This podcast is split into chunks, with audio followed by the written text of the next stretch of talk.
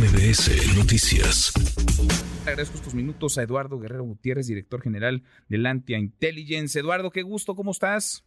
Eh, un gusto mío también, Manuel. Gracias, por platicar con nosotros. Muchas gracias, Eduardo. ¿Quiénes son, ¿Quiénes son los ardillos? Porque oímos mucho de ellos últimamente. ¿Quién es este grupo criminal que aterroriza al estado de Guerrero, Eduardo? Mira, es un grupo que ya tiene muchos años, digamos, de creación. Es, un grupo que se ha ido extendiendo en el territorio del estado de Guerrero, tiene presencia en 22 municipios tiene también un, brazo armado, se da este, a conocer con el nombre de Autodefensas Comunitarias por la Libertad, eh, y, es un grupo que ha ido también en Chilpancingo especialmente, haciéndose del control de algunos territorios, sobre todo para fines de transporte público digamos, se ha adueñado ahí de varias rutas y sitios de camionetas, ¿no? De, como de peceros, como lo que nosotros conocemos como peceros. Y en ese negocio compite con otro grupo muy importante en Chilpancingo que se llaman los Tlacos. Eh, y estos dos grupos se han repartido los sitios y las rutas de transporte público y entraron en conflicto hace algunas semanas porque de acuerdo con los ardillos, los flacos les habían invadido unas rutas que eran para ellos en un acuerdo en donde fue eh, arbitró la iglesia, el, obispo de Chilpancingo mm. fue árbitro ahí entre los dos grupos para que no se enfrentaran eh, violentamente y como intermediario se repartieron las rutas de transporte público. Pues como puedes ver, Manuel, ya el, poder de estos grupos es tal que ya hasta la propia iglesia está ahí también intermediando para que no generen violencia en la ciudad, ¿no? Este, ya como bien pasaste ahorita con la grabación, pues la, la alcaldesa, la verdad es que la alcaldesa Manuel, pues dice lo que debe decir, ¿no? Ella trata de deslindarse de la seguridad pública dice que no es materia de ella, sino materia federal y del, del Estado, de la gobernadora, del secretario de Seguridad Estatal, y me parece que es un argumento eh, pues cierto, legalmente cierto, y que le conviene mucho a la alcaldesa, pues para que no la estén presionando por ese sentido, ¿no? Aunque ella también tiene control de una policía municipal. Claro, sin duda. Ahora, uno se pregunta qué tan, digamos, normal, ya en el terreno de lo, pues digamos, de la realidad mexicana es el que se den este tipo de encuentros, porque la alcaldesa primero lo negó, después dijo que nomás se saludaron, ahora van apareciendo más y más imágenes, este audio que deja muchas preguntas aún en el aire, deja muchas dudas, pero ¿qué tan normal en el México, insisto, real, actual, en este México sangriento, es que las autoridades se sienten a la mesa? Con los criminales o con los presuntos criminales para tratar de resolver conflictos, crisis, violencia que carcome a la sociedad? Pues mira, eh, en algunas eh, regiones del país ya es un tanto normal.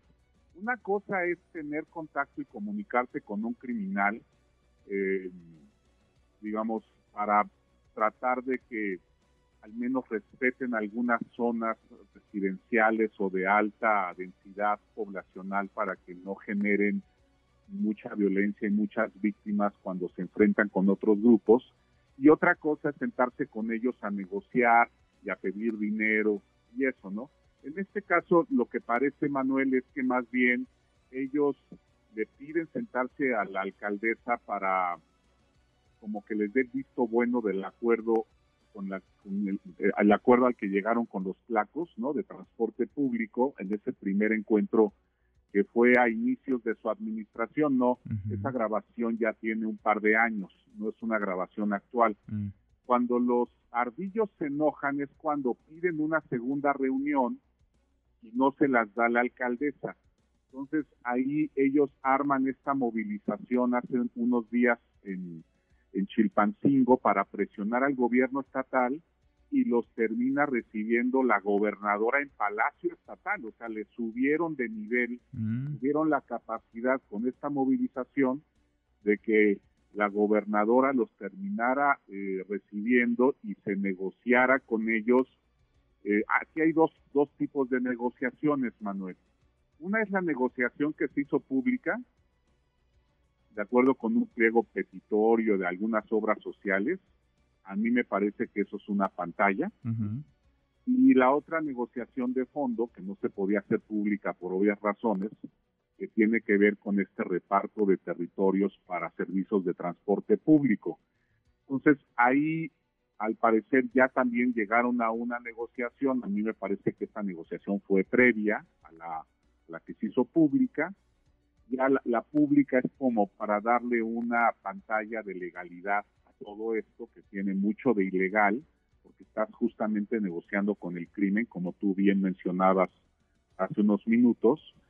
Pero eh, hay tal descomposición de la seguridad en algunos estados como Guerrero, como Michoacán, como Morelos, como Colima, como Baja California, como Chihuahua, pues en donde sí alcaldes de varias regiones se reúnen con estos capos, ¿no? En el caso de Guerrero, pues era muy común antes que los alcaldes de pequeños municipios se reunieran con los capos. Ahora, digamos, lo novedoso es que ya el alcalde de la capital del estado, ¿no? Que es después de Acapulco es la ciudad más importante, pues ya también se reúna con ellos, la obliguen a reunirse con ellos, porque obviamente esto no lo orquestó la, la alcaldesa, esto fue por presión del grupo criminal.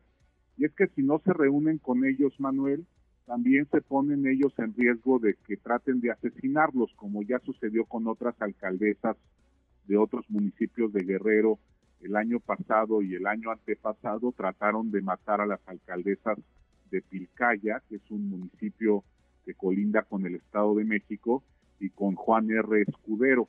Eh, estas alcaldesas que se llaman Sandra Velázquez y Diana Costilla, estuvieron a punto de morir, mataron a varios de sus escoltas y ellas se salvaron de milagro porque llevaban un coche blindado. Entonces, sí, las amenazas son reales y los ataques son reales.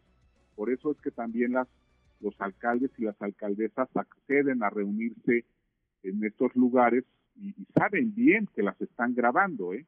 Este, y que ellos van a utilizar estas grabaciones en momentos críticos para presionarlas o para exhibirlas ante la opinión pública como eh, autoridades que se reúnen con, con el grupo criminal, justamente para quemarlas y para afectarlas políticamente como están intentando hacerlo ahora con la alcaldesa Hernández Martínez. ¿no? Pues sí, eh, como sea es preocupante, es muy delicado lo que ocurre y eso que nos detenemos en el caso Guerrero, ¿no? Porque podríamos hablar de otras muchas otras realidades, lo de Jalisco, lo que está ocurriendo en el Estado de México, Zacatecas, Guanajuato, Chiapas, en fin, eh, no paramos, no paramos por desgracia por hechos trágicos. tener varios días de conversación. Sin duda, inagotable el tema. Eduardo, gusto en saludarte, gracias, muchas gracias. Eh, un gusto para mí también, Manuel. Gracias. Otro de vuelta. Muy buenas tardes. Redes sociales para que siga en contacto: Twitter, Facebook y TikTok. M. López San Martín.